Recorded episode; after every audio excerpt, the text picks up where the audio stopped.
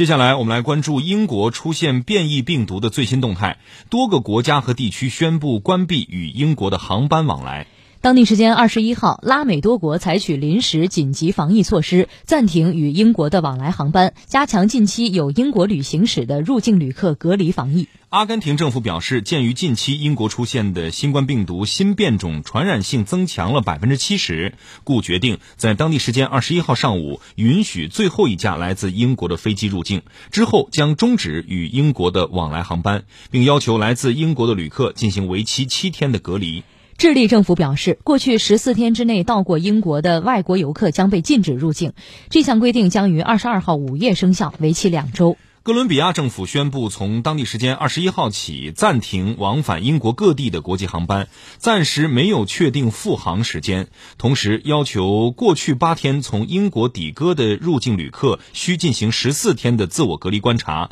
期间不得更换隔离地点。当地时间十二月二十一号，比利时政府宣布将此前对英国关闭边境的措施再延长二十四小时。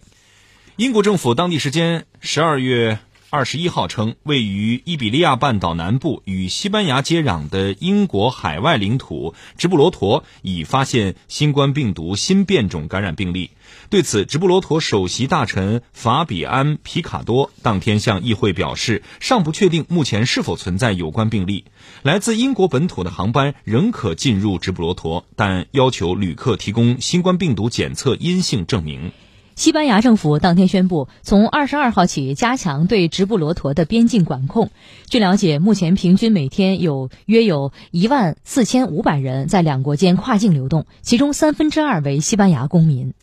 据希腊媒体十二月二十一号报道，希腊官方决定将来自英国的入境入境人员的隔离期从前一天宣布的七天延长至十天，并于二十二号早晨六点开始执行这项新举措。当地时间十二月二十一号晚，波兰政府宣布，十二月二十二号起禁止英国航班入境。